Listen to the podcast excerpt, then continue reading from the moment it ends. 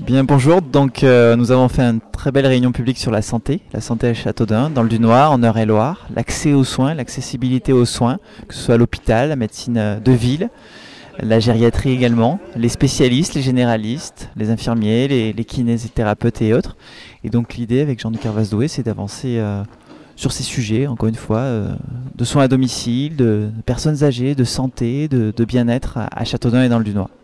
La désertification médicale est un énorme sujet. Les Dunoises et les Dunois sont extrêmement préoccupés par leur santé, leur santé présente et à venir. Il y a des fois trop d'attentes.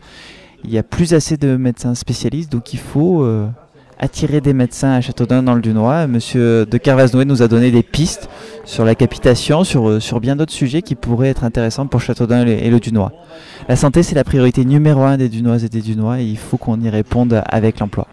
Merci beaucoup pour la conférence à Châteaudun. Voilà, on voulait savoir un peu comment vous voyez donc la santé d'ici 2030, 2040. Quelles sont vos, préconisations, vos solutions?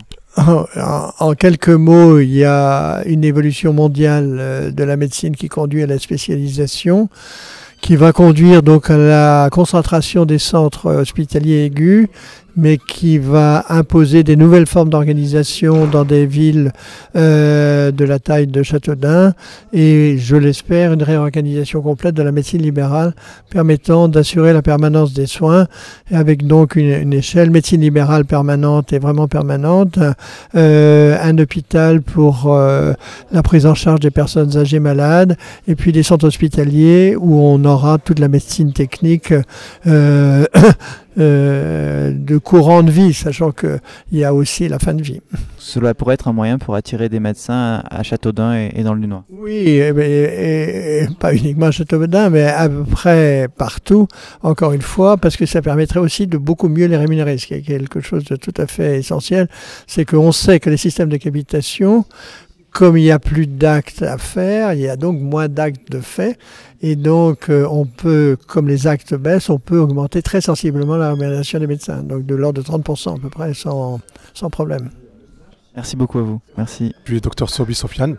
Je suis médecin urgentiste euh, à Châteaudun et à Vendôme. C'était une réunion importante et intéressante euh, vis-à-vis -vis surtout euh, l'accès aux soins sur la région nationale, au niveau départemental et éventuellement au niveau local, au niveau de Châteaudun.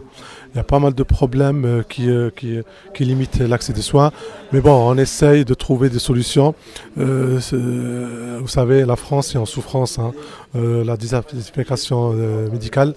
Euh, mais la santé, comme j'ai dit, c'est pas un business.